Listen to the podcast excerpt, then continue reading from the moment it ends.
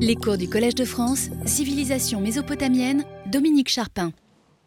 En 2003, j'ai publié la première synthèse en français sur le roi de Babylone, Hammurabi, et mon idée initiale pour le cours de cette année, c'était de traiter les règnes de ses cinq successeurs, à savoir Samsu-Iluna, qui régna 38 ans de 1749 à 1712, puis son fils Abiéchour, qui régna 28 ans de 1711 à 1684, euh, Amiditana, 37 ans, de 1683 à 1647.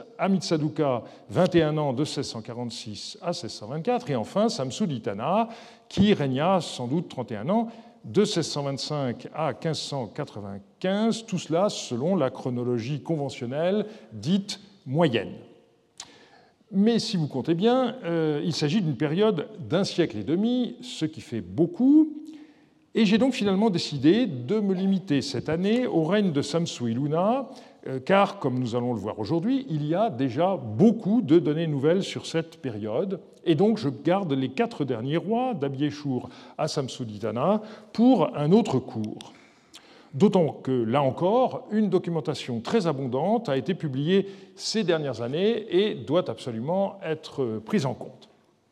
Alors je commencerai le cours d'aujourd'hui par une approche historiographique qui présentera d'abord ce qu'on a écrit sur Samsu Iluna à partir des textes commémoratifs, puis des documents d'archives.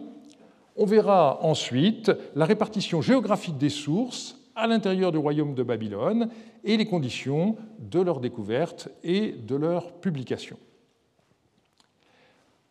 L'étude de l'époque paléo-babylonienne, donc les quatre premiers siècles du deuxième millénaire avant notre ère, met généralement l'accent sur le règne de Hammurabi. De fait, celui-ci est à la fois le plus long, le plus brillant et le mieux documenté de toute la première dynastie de Babylone. Toutefois, un intérêt croissant se porte sur le fils euh, de Hammurabi, Samsu-Iluna. Alors celui-ci a été souvent présenté comme le successeur incapable de conserver le grand royaume constitué par son père. Par exemple, euh, le règne de Samsu-Iluna a été défini par Gad dans la fameuse Cambridge Ancient History en 1973 comme pas beaucoup plus court, mais moins remarquable que celui de son père, not much shorter, but less distinguished than his father's.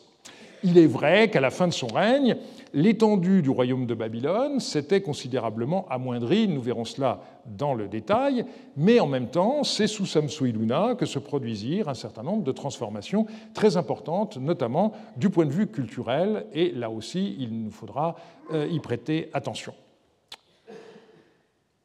Nous allons commencer par évaluer les sources d'un point de vue à la fois qualitatif et quantitatif, en commençant par les textes dits commémoratifs avant de passer aux documents d'archives. Sous la rubrique texte commémoratif, on a coutume de regrouper plusieurs genres différents. On verra d'abord ce qu'on appelle les noms d'années, puis les inscriptions royales, avant de poser le problème des représentations du roi. Il faut commencer par rappeler qu'à l'époque paléo-babylonienne, la datation ne se faisait pas en numérotant les années de règne, mais chaque année recevait un nom commémorant un événement de l'année antérieure. Donc, un système éponymal, si l'on veut, mais au lieu d'avoir une personne, l'éponyme, qui donne son nom à l'année, c'est un événement euh, qui donne son nom à l'année. Et de la même manière que pour les éponymes, pour le système des noms d'années euh, paléo-babyloniens, eh il est indispensable d'avoir des listes qui donnent les noms d'années dans leur séquence chronologique, puisque, a priori, on ne peut pas euh, les connaître sans cela. Pour Samsu Ilona, il n'y a pas de problème, Dieu merci. La séquence de ces noms d'années est connue pour la totalité de son règne, donc 38 euh, années, et on les trouve dans euh, le livre de Horsnell. Je rappelle que ça n'est pas le cas de tous les rois de la première dynastie de Babylone, et à commencer par le successeur de Samsu-Iluna, Abieshur, euh, pour lequel on a encore des problèmes qui ne sont pas réglés. De manière plus détaillée, il existe neuf listes qui contiennent la séquence des noms d'années de Samsu Iluna. Sur ces neuf listes, il y en a cinq qui s'arrêtent après la septième ou la huitième année de Samsu Iluna, mais il y en a quatre qui couvrent les 38 années. Tous ces noms d'années sont rédigés en sumérien et les listes n'en donnent que des formules abrégées. Et c'est à partir des variantes plus longues que les scribes écrivaient ça et là sur les documents qu'on peut essayer de reconstituer les formules complètes. Et c'est ce que euh, Orsnell a fait dans le tome 2 de son ouvrage. Et je signale que pour cela, la consultation de la base en ligne Archibab peut rendre des services avec son onglet nom d'année et j'en profite pour signaler qu'après quelques semaines de refonte, le site Archibab est de nouveau en service sur Internet, avec des nouveautés dont on parlera euh, notamment la semaine prochaine. Cela dit, on retrouve le même problème général d'interprétation des noms d'année de Samsuiluna que pour la plupart des règnes.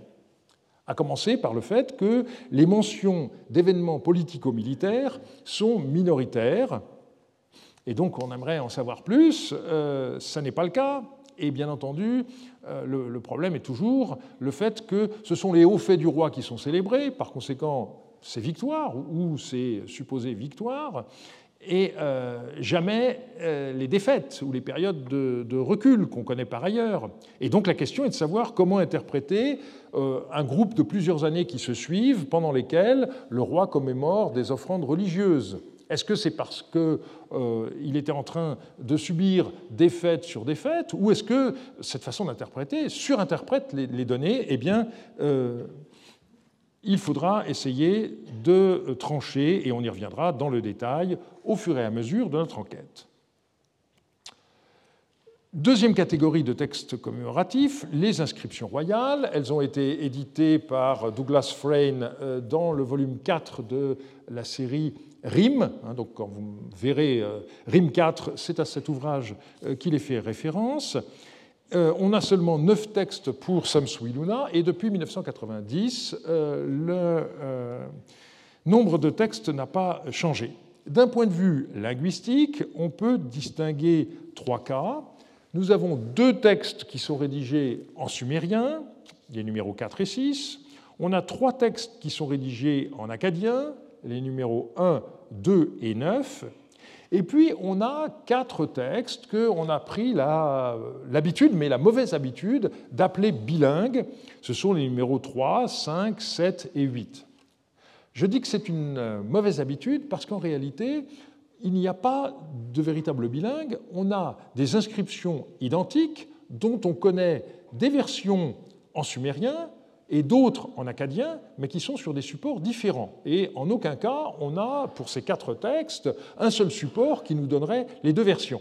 Donc ce sont en réalité des versions parallèles en sumérien ou en acadien. Et donc, théoriquement, j'aurais dû ranger ces textes à la fois dans la catégorie des inscriptions en sumérien et en acadien, mais il est bien, évident, euh, bien évidemment intéressant d'étudier en tant que tel ces textes pour essayer de savoir euh, quelle est la langue d'origine. Et je me rappelle avoir suivi un séminaire de Edzard dans le temps qui concluait très clairement que c'était la version acadienne qui était première et les scribes transposaient ensuite en sumérien. Certaines de ces inscriptions sont connues seulement euh, par des copies sur tablette, donc en un seul exemplaire.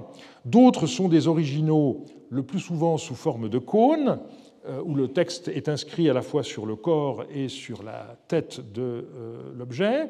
On a aussi des briques estampées, des tablettes de fondation ou encore des cylindres d'argile. Là encore, on aura l'occasion de revenir en détail sur le contenu de ces textes par la suite. J'en viens maintenant à la question de savoir si on possède des représentations de Samsui Luna. Et il est vrai que euh, pour se représenter la figure d'un roi, il est euh, utile de disposer d'images.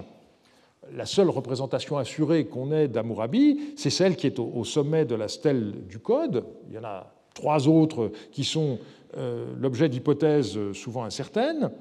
Qu'en est-il pour le fils d'Amurabi, Samsu Iluna Eh on sait d'abord que ce roi a fait fabriquer une statue monumentale de lui-même en albâtre. C'est un haut fait qui est commémoré par le nom de l'année 31, mais on n'en connaît qu'une version très abrégée qui dit simplement sa statue en albâtre.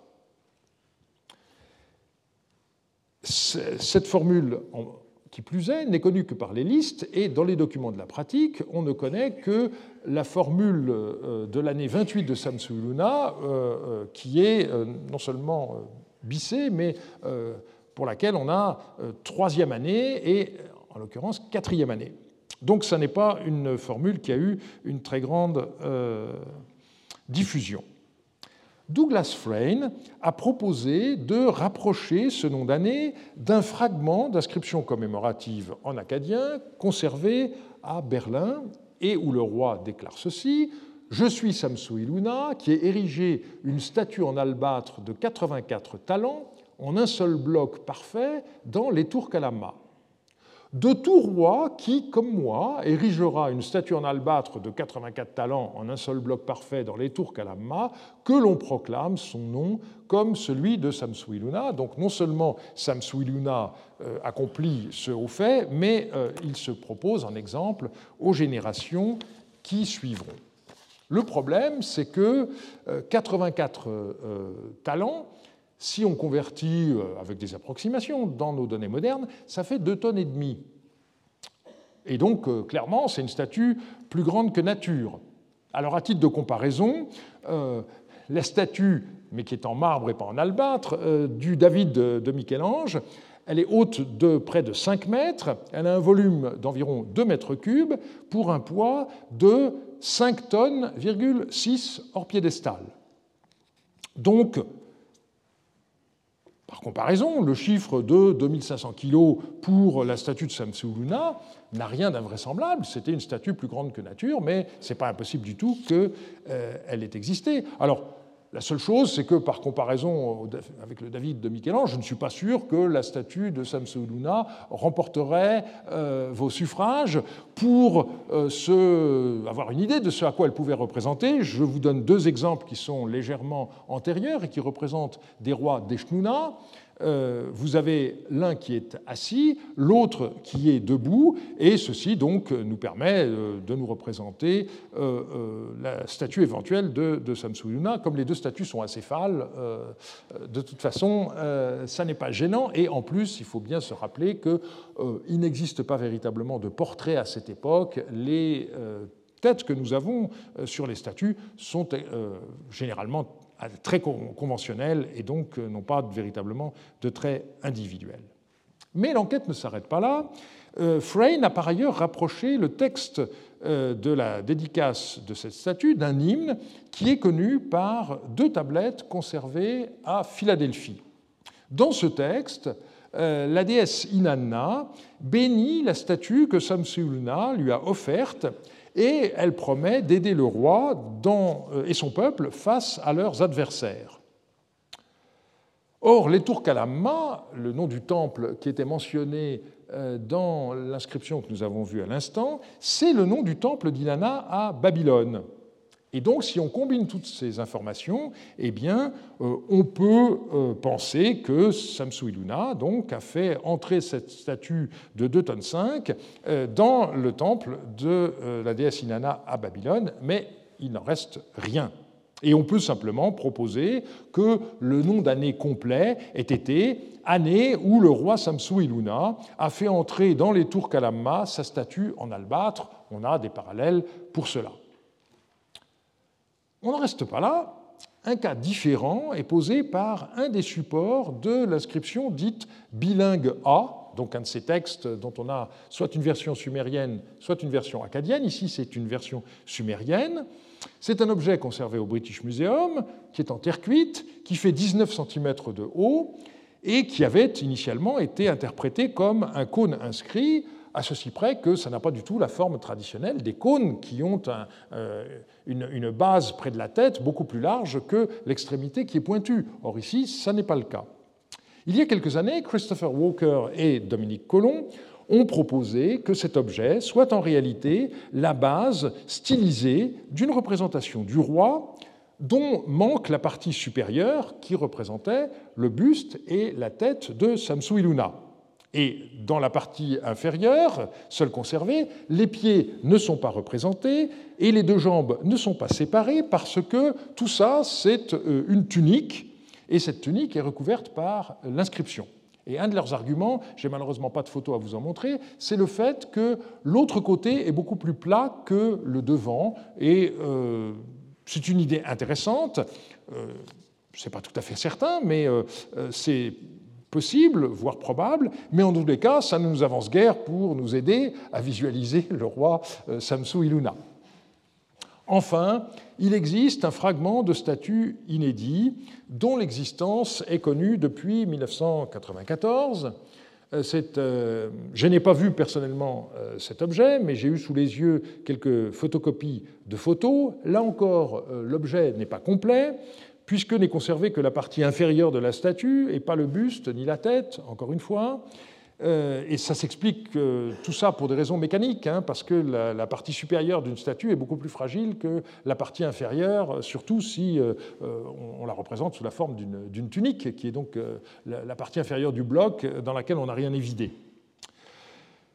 L'inscription est gravée donc sur la partie de la tunique située entre la ceinture et les genoux. Elle est malheureusement toujours inédite et donc on se retrouve dans le même cas de euh, figure que pour l'inscription du roi d'Eshtuna d'Adoucha, dont la transcription a circulé sous le manteau pendant des années avant que finalement elle ne soit publiée.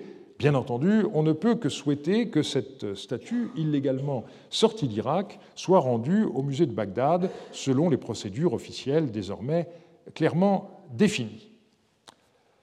Je passe maintenant euh, aux archives. Le nombre de textes datés du règne de Samsu-Iluna, publiés avant 1979, était d'environ 750. Un accroissement considérable des sources s'est produit avec la publication du livre de Samuel Feigin, euh, texte juridique et administratif du règne de Samsu-Iluna, donc euh, le volume que je citerai désormais en fonction de la collection et du tome comme YOS 12, un livre qui est paru en 1979 et qui contient pas moins de 561 textes nouveaux publiés d'un seul coup, c'est-à-dire 75% de plus que le corpus publié jusqu'alors. Je me rappelle très bien le choc euh, qu'a été la, la publication de cet ouvrage, et j'avoue que j'ai eu également un choc quand j'ai réalisé que ça faisait presque 40 ans. Euh, j'ai rendu compte de cet ouvrage dans un, long euh, compte-rendu en forme d'article en 1981, et euh, je voudrais revenir un peu plus en détail sur l'histoire de ce volume et de son auteur, qui valent, je crois, la peine de s'y arrêter quelques instants. Euh, Samuel Feigin est en effet une des figures peu connues de l'Oriental Institute de l'Université de Chicago, ce qui s'explique à la fois par sa mort prématurée en 1950, à l'âge de 57 ans, et aussi par l'existence, après la Deuxième Guerre mondiale, de personnalités, je dirais, écrasantes, euh, comme euh, Benno Landsberger, qui était de trois ans seulement son aîné, ou encore euh, de euh, Oppenheim, qui était de 10 ans son cadet. Né en Biélorussie, Feigin avait reçu une éducation juive orthodoxe et à l'âge de 19 ans, donc en 1912, très tôt par conséquent, il émigra en Palestine où il continua ses études. Et c'est ainsi que l'hébreu moderne est devenu la langue qu'il maniait avec le plus de facilité.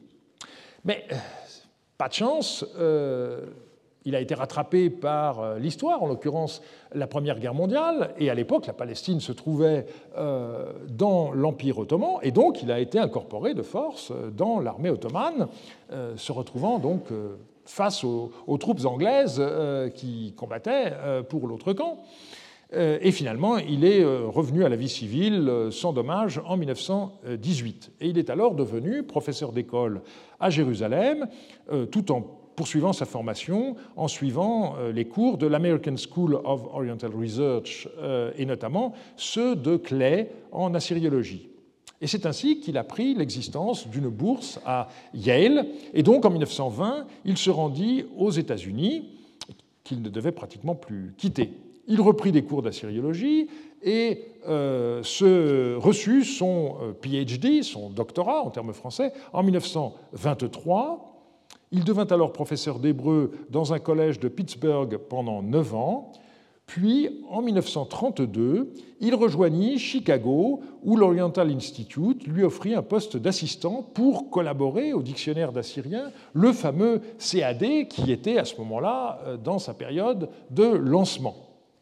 Et donc vous voyez la salle euh, ultra moderne avec euh, des très beaux fichiers, avec euh, des machines à écrire flambant neuves, le nec plus ultra de l'époque. Aujourd'hui, ça peut nous faire sourire, mais il faut voir cette image avec les yeux des gens de l'époque. Hein. C'était le projet phare de la sériologie à cette époque-là. Et donc Fagin a travaillé pour le CAD, le dictionnaire de Chicago, jusqu'à sa mort. Alors, ses livres les plus importants dans le domaine hébraïque euh, ne reçurent pas l'audience qu'ils méritaient parce qu'ils les publiaient non en anglais mais en hébreu moderne, et ça restreignait donc euh, euh, leur audience. Et on peut trouver curieux que la nécrologie qui a été publiée de lui dans la revue JNES en 1950 ne mentionne pas son livre YOS 12, mais ça s'explique parce qu'il s'agit d'une publication posthume. Et l'histoire du livre pardon, a été racontée par Oppenheim dans l'introduction les copies de Feigin avec transcription et traduction avaient donc été l'objet de sa thèse de doctorat soumise en 1923, et par la suite, Feigin a refait des copies de tous les textes et il a préparé leur édition avec un commentaire développé. Et à la mort de Feigin, le dossier a été transmis à Oppenheim qui s'est retrouvé avec plusieurs manuscrits d'époques variées, partiellement en anglais, partiellement en hébreu moderne. Et donc, euh, Oppenheim décida de suivre le format habituel de la collection des YOS, c'est-à-dire la préparation d'un catalogue, d'index et de copies. Et il avait décidé à l'époque que les copies seraient publiées telles quelles, sans collation.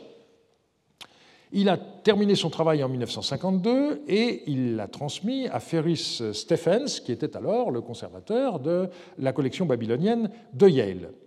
Mais euh, Stephens s'est rendu compte que des collations étaient indispensables et il y travailla jusqu'à sa propre mort en 1969, donc le travail était toujours inachevé. Et le manuscrit fut alors transmis à son successeur, William Hallow, qui obtint une bourse pour permettre à Mark Cohen de reprendre l'ensemble. Alors il y a des gens qui euh, échappent à Google, euh, impossible de trouver euh, une photo de Mark Cohen sur Internet, donc j'ai mis son dernier livre à la place de son, de son portrait. Et le livre a été achevé en 1974, mais finalement publié seulement en 1979. Donc voilà l'histoire d'YOS 12. Mais il y a un petit post-scriptum, c'est qu'entre-temps, le dictionnaire de Chicago avait utilisé les données du volume encore inédit, puisque Oppenheim euh, en avait travaillé dessus, et c'était donc une situation extrêmement frustrante pour les lecteurs, puisque via le dictionnaire de Chicago, on avait des extraits de textes en fonction euh, des euh, mots étudiés, et euh, donc on se rendait compte qu'une partie du texte était située dans le volume B, une autre partie dans le volume G, etc. Et donc j'ai passé des jours et des heures à faire le fichier manuel. À l'époque, on n'avait pas de version PDF du, du CAD, donc j'avais décidé de dépouiller le CAD en entier, donc j'avais fait des fiches Bristol et j'avais reconstitué petit à petit les textes à partir de toutes les citations, nombreuses et longues, qu'on trouvait dans le dictionnaire de Chicago. Et euh, dans mon article de Bibliothéca orientaliste de 1981, j'avais indiqué tous les passages du CAD qui devaient être corrigés en fonction des copies qui avaient été publiées dans YOS 12. Et lorsque je me suis rendu à Chicago euh, en 1983, vers la fin de mon séjour, Erika Reiner, qui était alors l'éditrice en chef du CAD, m'a pris à part et euh, a voulu éclaircir la situation.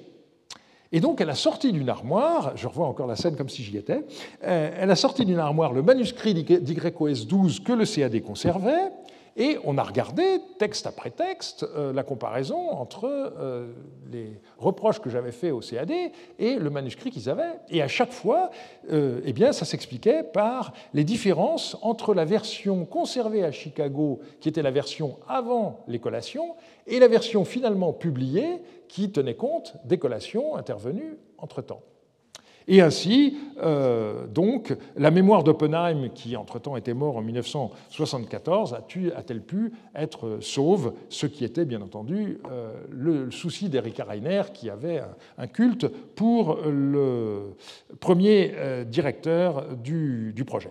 Voilà pour la petite histoire. Alors sur le fond, eh bien, YOS 12 a été à la fois une chance extraordinaire et en même temps a montré les limites de ce genre de recueil et de la manière traditionnelle de les publier. Euh, d'abord parce qu'il s'agit de textes issus de fouilles clandestines, anciennes, euh, antérieures à la Deuxième Guerre mondiale, mais évidemment, euh, ça oblige à faire tout un travail de prosopographie pour arriver à regrouper les documents à l'intérieur du livre et faire des liens avec les textes issus des mêmes archives qui ont été publiés à droite et à gauche. La chance, évidemment, c'est que ça permettait de compléter des archives déjà euh, connues. Alors maintenant, euh, on peut se livrer à un certain nombre de statistiques. Il y avait donc environ 750 textes de Samsui Luna publiés avant 1979. YOS 12 en a ajouté 561.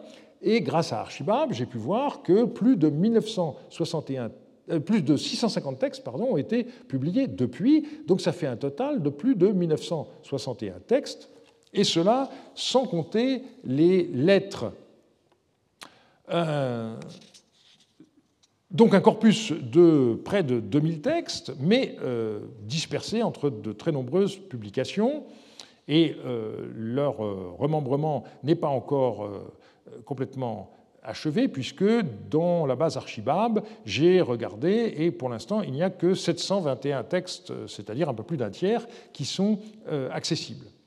Alors, j'ai dit que les lettres euh, n'étaient pas comprises dans ce chiffre, puisque, euh, vous le savez, à l'époque paléo-babylonienne, euh, malheureusement pour nous, on n'indiquait jamais ni d'où on écrivait, ni quand on écrivait, et il est certain que plusieurs centaines de lettres du règne de Samsu-Iluna nous ont été conservées, et dans bien des cas, on arrive à faire le lien entre les archives faites de contrats et de textes administratifs datés et les lettres, parce qu'on retrouve les mêmes personnes.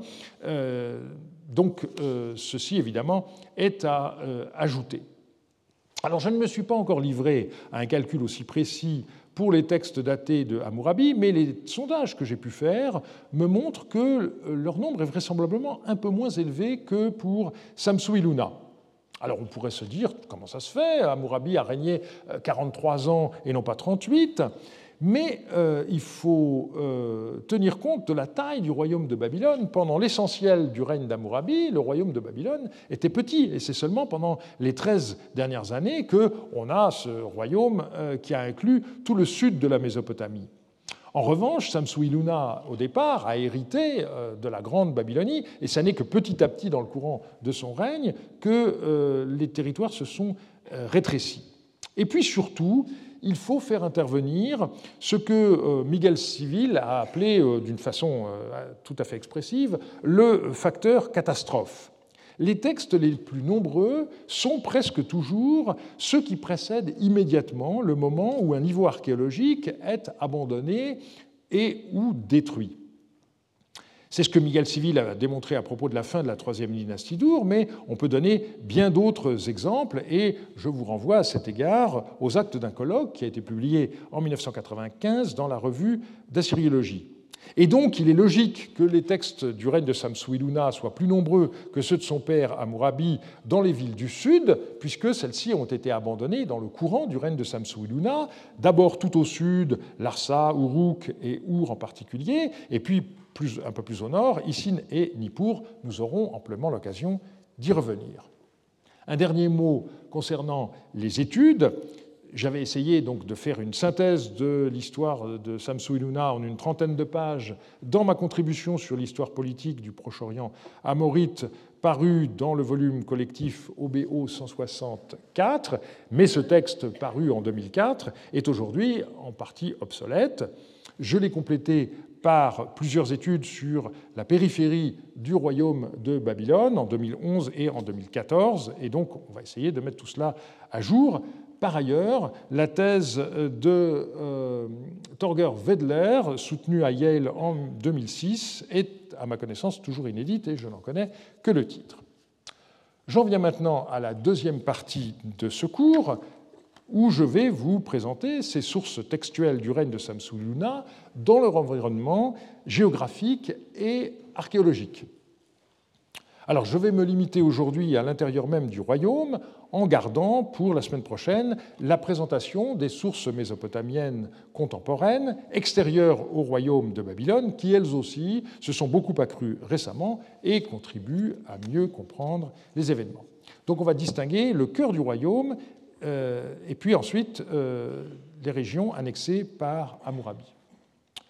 Le cœur du royaume, nous allons l'étudier en trois zones autour euh, des trois villes les plus importantes, Babylone, et donc sera l'occasion de voir notamment Borsippa et Dilbat, ensuite Kish, et pour terminer, vers le nord, Sipar.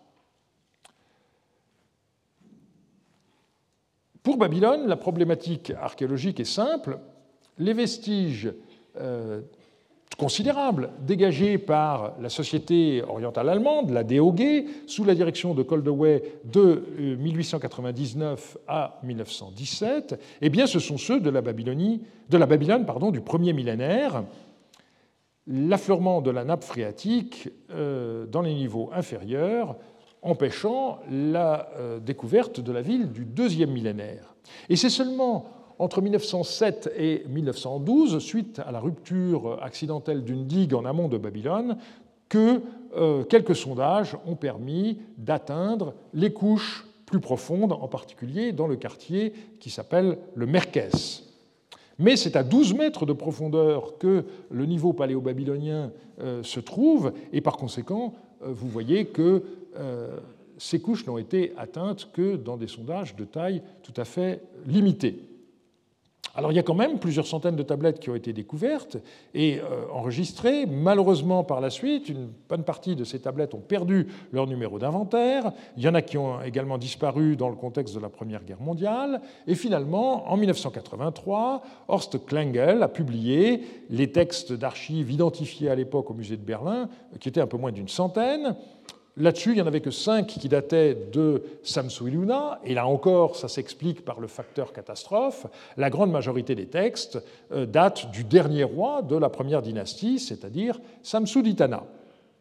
Après la réunification des deux Allemagnes, euh, Olof Pedersen a pu combiner les données des archives de la DOG qui étaient conservées à Berlin-Ouest avec les tablettes du musée qui se trouvaient à Berlin-Est et euh, il s'avère qu'il reste encore beaucoup d'inédits dont il a donné la liste dans son ouvrage de 2005. Il n'en reste pas moins que Babylone a donné infiniment moins de textes pour le règne de Samsu-Iluna que de nombreuses autres villes moins importantes, et cela même si on tient compte des textes rédigés à Babylone mais retrouvés ailleurs, comme les lettres du roi, d'une part, ou un certain nombre de textes administratifs qui étaient euh, remis aux intéressés dans la capitale et que ensuite euh, les personnes ramenaient chez elles dans les villes de province euh, où ils habitaient. Nous verrons par la suite que Samsu-Luna a fait construire, vers la fin de son règne, un nouveau palais dans sa capitale, dont il commémora l'édification dans le nom de sa 34e allée. Mais ce bâtiment n'a pas plus été retrouvé que le palais antérieur, qui avait été bâti par Sumulael, le fondateur de la première dynastie de Babylone, et donc il n'y a pas plus d'archives royales pour Samsu-Iluna qu'il y en a, par exemple, pour son père Hammurabi ou leurs prédécesseurs. Je passe rapidement sur la ville de Borsippa, euh, située à 20 km au sud-ouest de euh, Babylone, une ville qui a été très importante au premier millénaire et euh, dont il demeure des ruines très impressionnantes, qu'il s'agisse de la ziggourate ou du temple de Nabu qui est à ses pieds. Borsippa est mentionné dans le prologue du Code d'Amourabis, qui montre que la ville euh, était importante aussi à cette époque-là, mais on n'y a retrouvé pour l'instant aucun texte et euh, la ville est très peu mentionnée par ailleurs. La situation est bien différente avec Dilbat. En effet, le site de Tel et Deilam à 30 km au sud de Babylone, a été visité par Rassam et par des fouilleurs clandestins au tournant du 19e et du 20e siècle, et de nombreux musées détiennent au total des centaines de tablettes d'époque paléo-babylonienne issues de Dilbat, L'exemple le mieux connu est celui de la famille d'Idin Lagamal, dont les titres de propriété ont été conservés depuis les origines de la première dynastie et jusqu'à la fin du règne de Samsuduna, moment où les archives s'arrêtent sans qu'on sache pourquoi. Le site a fait l'objet euh, d'un relevé topographique et de sondage par l'Oriental Institute de Chicago en 1989, qui devait être suivi par une fouille en 1990, mais la guerre du Golfe a interrompu les opérations qui n'ont pas euh, repris jusqu'à présent.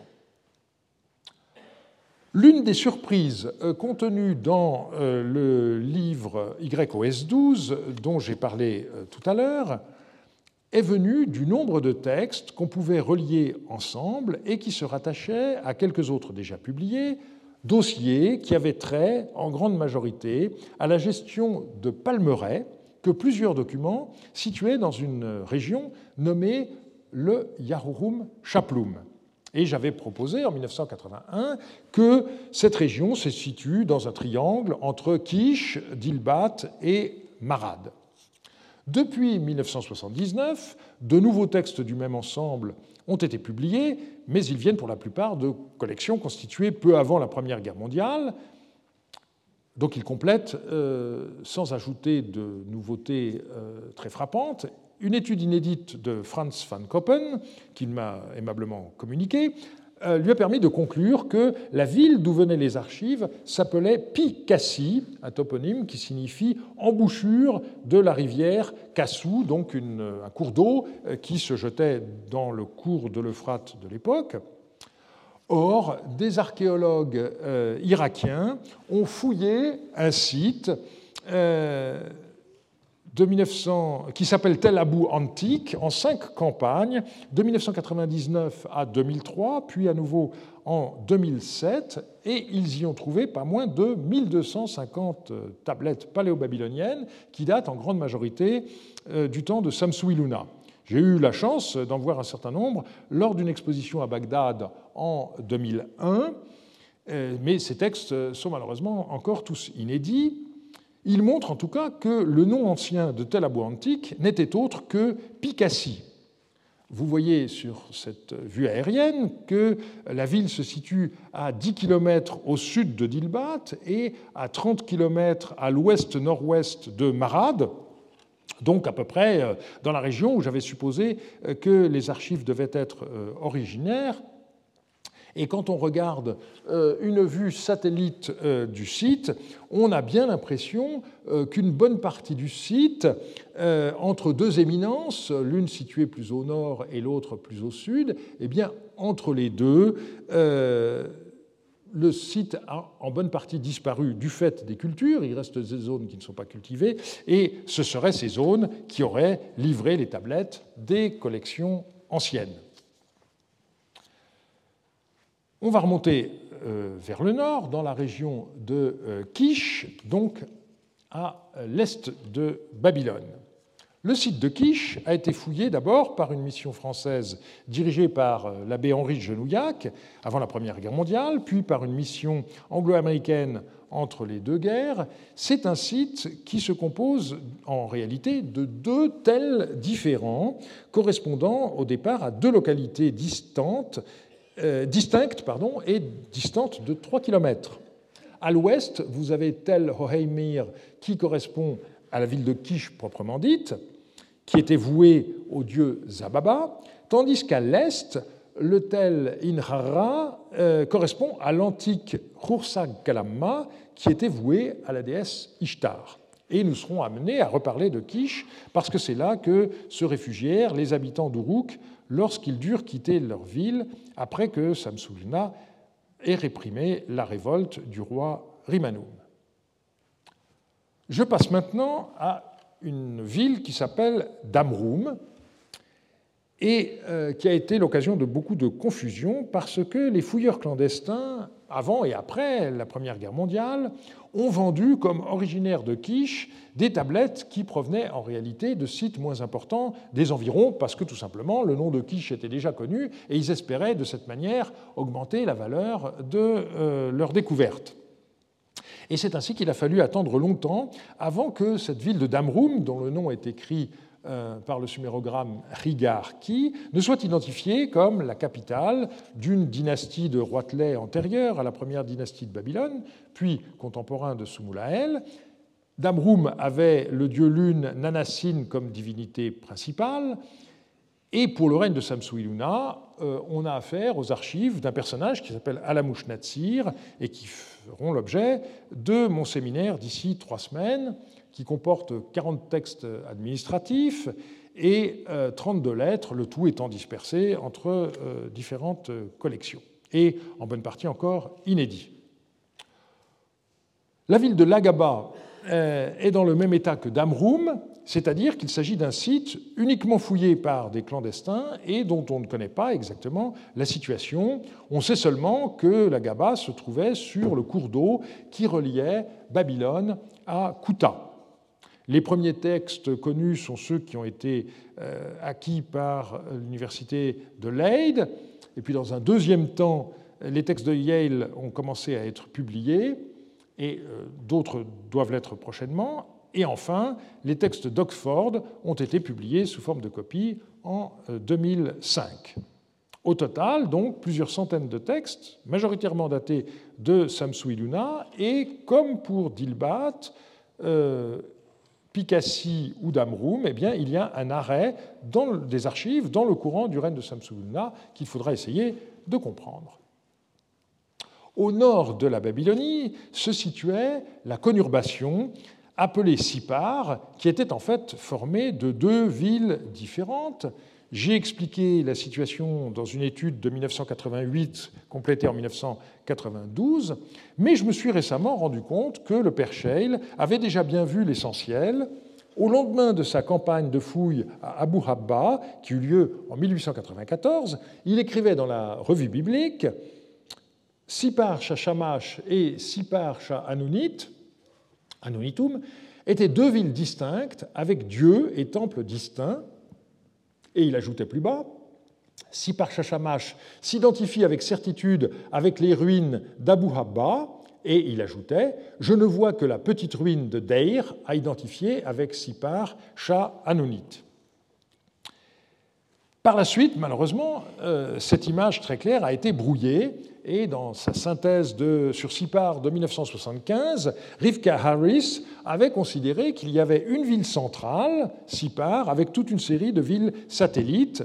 C'était une erreur et il a fallu revenir aux certitudes initiales avec deux villes jumelles, Abu Habba, qui était la ville de Shamash, qu'on pouvait appeler également Sipar euh, Yahurum, ou encore Sipar de la steppe ou Sipar des temps anciens, et puis Teledder, qui était la ville de la déesse Anunitum, qui s'appelait également Sipar Amnanum, ou encore Sipar de la muraille, ou Sipar la grande. Et chacune de ces deux villes avait ses propres corps constitués, à commencer par son comptoir commercial, le Karoum. Donc, si on commence par euh, Abu Habba, qui s'appelle à partir de Samsu Iluna Sipar Yahurum, donc en accolant le nom d'une tribu euh, au nom de la ville, c'était la ville qui était vouée au dieu Shamash, eh bien ce site est euh, marqué de nos jours par l'énorme temple de Shamash, les Babbars, mais il ne faut pas oublier que ce qui est aujourd'hui visible correspond au sanctuaire rebâti au VIe siècle, à l'époque paléo-babylonienne, ce sanctuaire était sans doute de taille plus modeste. Les fouilles ont d'abord été exécutées par euh, Rassam dans la seconde moitié du XIXe siècle, et leur produit euh, est conservé au British Museum, qui a acquis d'autres textes euh, issus de fouilles illégales. Comme je l'ai déjà indiqué, le père Scheil a mené une campagne en 1894 et il a notamment découvert une école d'époque paléo-babylonienne. Les textes sont conservés au musée d'Istanbul. Et il a fallu attendre 1978 pour que l'université de Bagdad reprenne les recherches. Les textes des cinq premières campagnes entre 1978 et 1982 ont été publiés en 2005 et on y trouve notamment euh, une trentaine de textes datés de Samsuiluna. Euh, dans la campagne de 2002, ce sont des textes plus récents qui ont été euh, découverts. Contrairement à l'époque néo-babylonienne, on ne possède pas les archives du temple du dieu Shamash pour l'époque paléo-babylonienne. Elles sont sans doute quelque part en profondeur, mais on connaît un lot de tablettes qui datent de la fin du règne de Samsu-Iluna qui sont originaires euh, d'un endroit qu'on appelle le Nakamtum, l'entrepôt, et qui ont trait à l'alimentation d'animaux destinés aux offrandes du temple. Ce sont des tablettes qui faisaient partie de la collection de l'abbé de Genouillac et qu'il a léguées à sa ville natale de euh, Rouen. J'en ai publié quelques-unes, il en reste encore d'autres que euh, je dois publier. Par ailleurs, les fouilles de Sipar ont exhumé les archives de nombreuses femmes vouées au dieu soleil, qui étaient désignées comme naditum, un terme que je préfère traduire comme religieuse euh, plutôt que comme prêtresse, ces femmes étaient considérées comme les épouses secondaires du dieu Shamash et donc avaient un lien particulier avec la déesse Aya qui était la parèdre de Shamash. Elles vivaient dans des maisons indépendantes à l'intérieur d'un espace clos qui était désigné comme gagoum, ce que nous traduisons par le terme euh, qui n'est pas très bon de cloître. Et les assyriologues belges ont fait remarquer que la notion de béguinage correspondait davantage à la réalité mésopotamienne. J'ajouterais quand même une nuance, c'est que les béguines étaient souvent des veuves, alors que nous ne connaissons que des naditum célibataires, au moins au sens humain du terme, puisqu'elles étaient censées être les épouses de la divinité. la plupart de ces religieuses venaient des plus riches familles de la ville, euh, certaines étant même des princesses. Là encore, on aura l'occasion d'en rencontrer par la suite. L'autre ville de Sipar, donc euh, vouée à la déesse Anunitum, Sipar Amnanum, eh euh, elle se trouve sur le site de Tel Edder.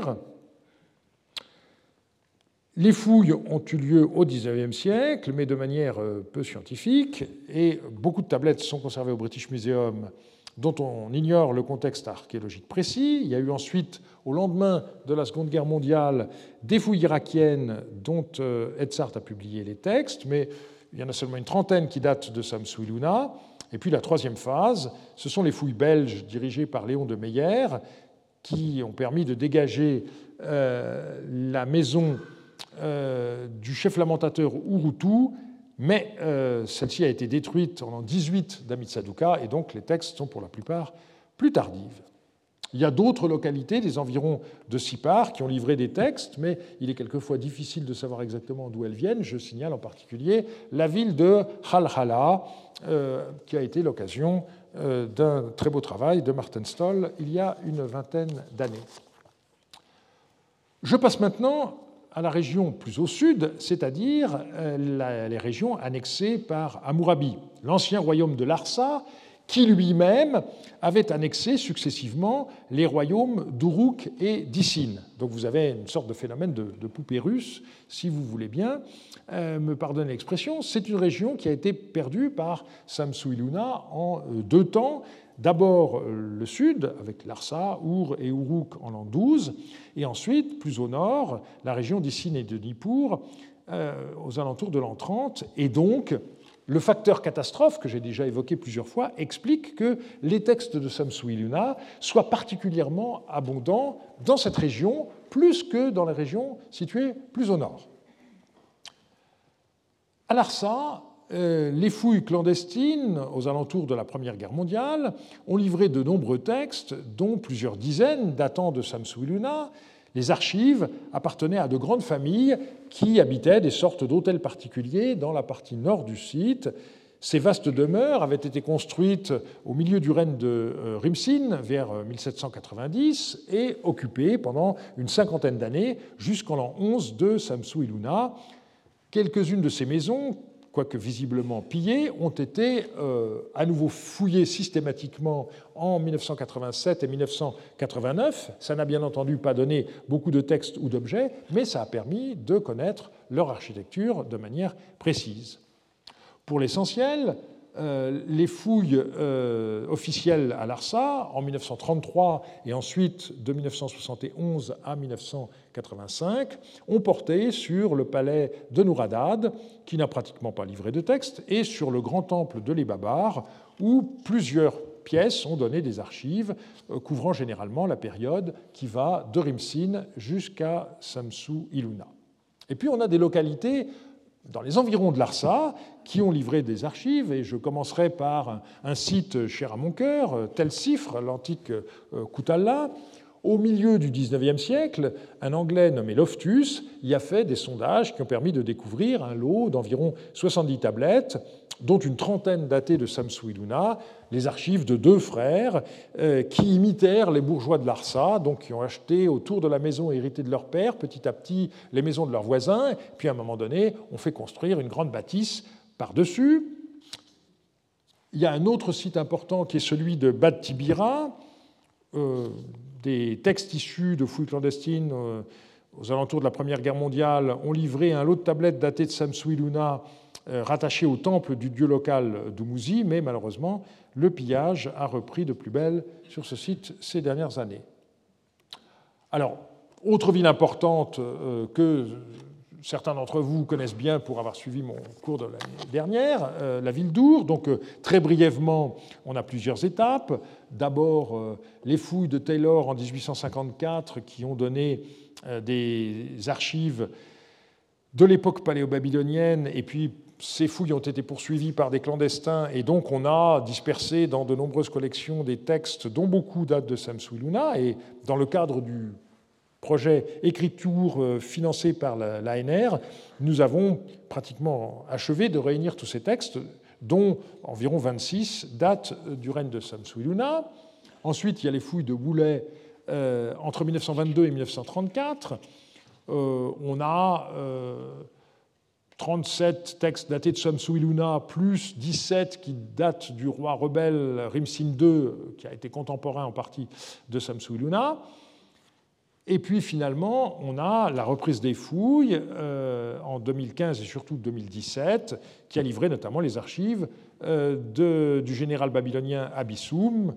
Et sur 45 tablettes, on en a 24 qui ont, conservé une date de Samsuduna. Donc au total, ça fait plus d'une centaine de tablettes du règne de Samsuduna pour Our.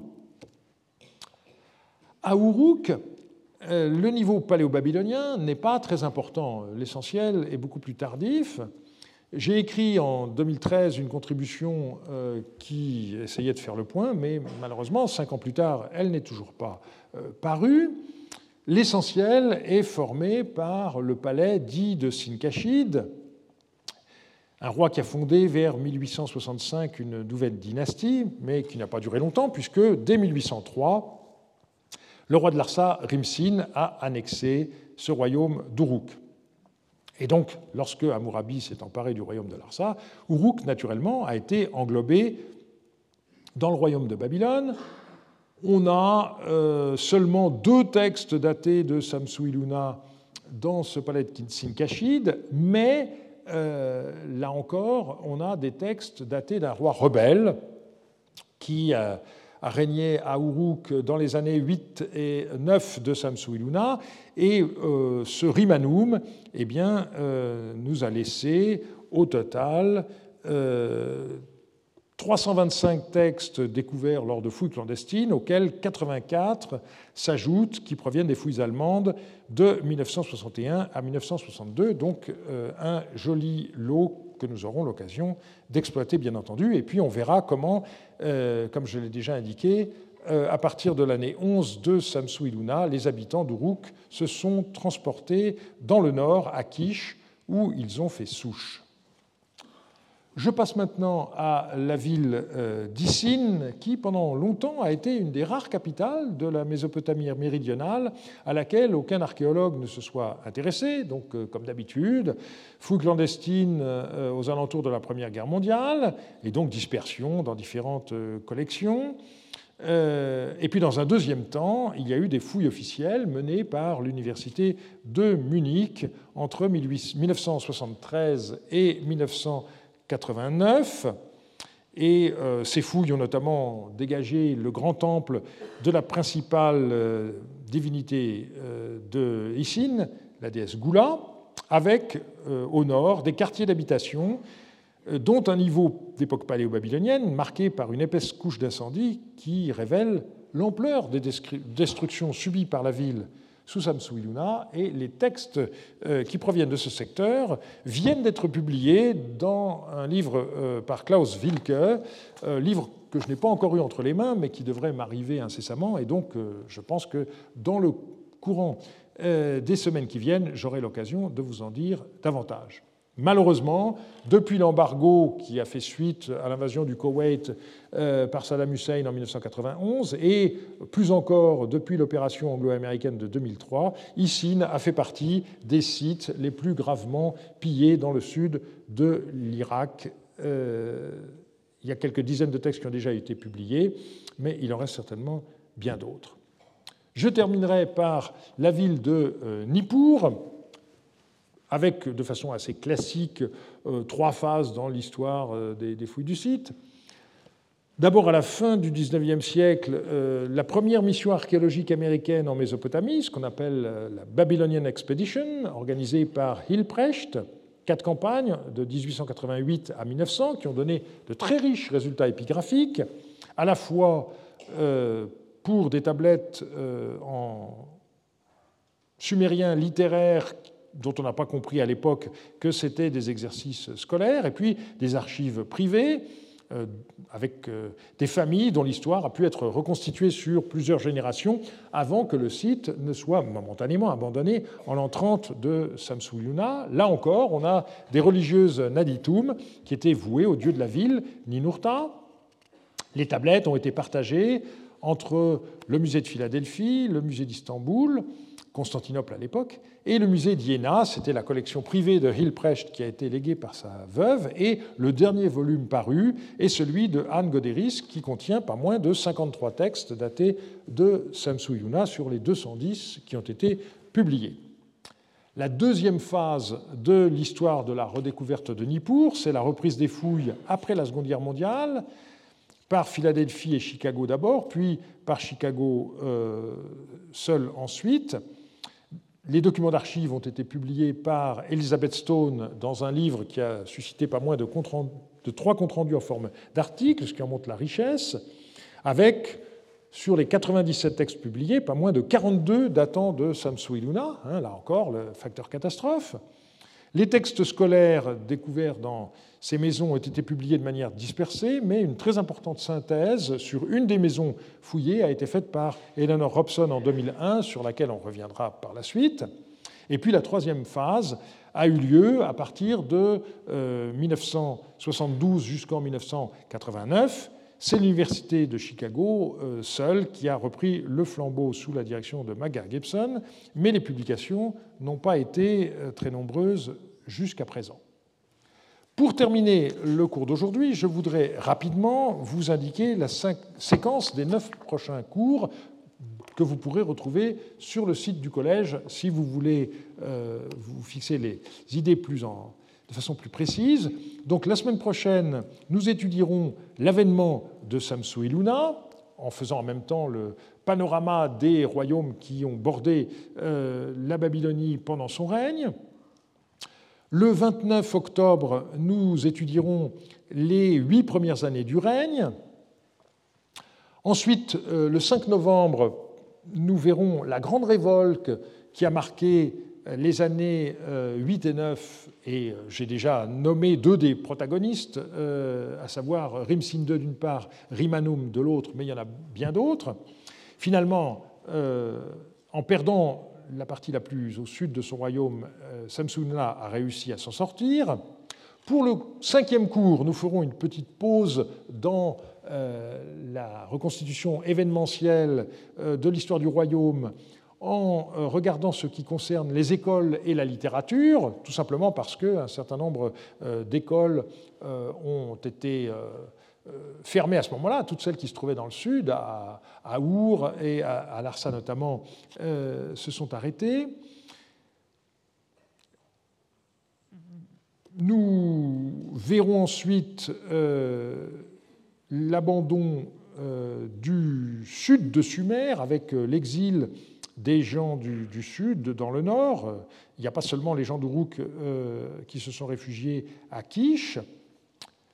Le cours numéro 7 sera consacré à la tentative de reconquête de la haute Mésopotamie par Samsu-Iluna. Ayant perdu des territoires dans le sud, il a essayé d'en récupérer dans le nord. Euh, il a réussi en partie seulement. Donc euh, là, on a des données récentes qui sont tout à fait importante et qu'on va essayer d'analyser. Dans le huitième cours, nous verrons comment finalement il a perdu le reste de Sumer avec les, villes d'Issine et de, de Nippur. On fera à nouveau une pause dans le déroulement événementiel pour s'intéresser à un thème très important qui est celui du roi et de la justice. Alors il n'y a pas de code comme pour Amourabi, mais vous verrez qu'on a beaucoup de documents très importants. Et le dixième et dernier cours sera consacré à la fin du règne et à la mémoire de Samsuiluna. Je vous remercie de votre attention. Retrouvez tous les contenus du Collège de France sur www.colège-2-france.fr.